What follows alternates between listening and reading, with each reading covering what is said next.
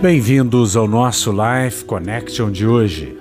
Filipenses 4, 6 e 7 nos diz: Não andeis ansiosos de coisa alguma, em tudo, porém, sejam conhecidas diante de Deus as vossas petições, pela oração e pela súplica, com ações de graça.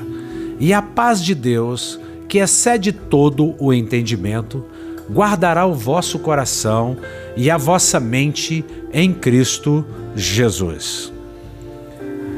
É o conselho que Paulo deu aos Filipenses e é o conselho que o apóstolo Paulo continua nos dando através do Espírito Santo nesses dias em que temos notícias más.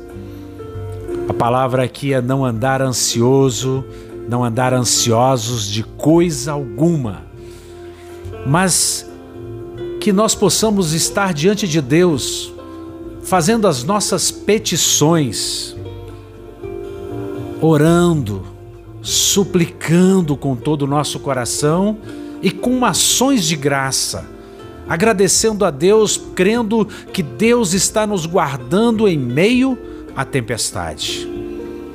E quando você tem essa atitude de confiança, porque quem ora confia, quem pede, pede alguém que pode fazer e pede a Deus, faz a sua oração, uma súplica, que é um clamor do seu coração essa pessoa então recebe a paz de Deus que excede todo o entendimento, a razão, o natural, e você então vive pela mente de Cristo Jesus. Porque nós então não vivemos a nossa vida, mas a vida de Jesus. Que você pense nisso. Que você mude a sua perspectiva de encarar o mundo.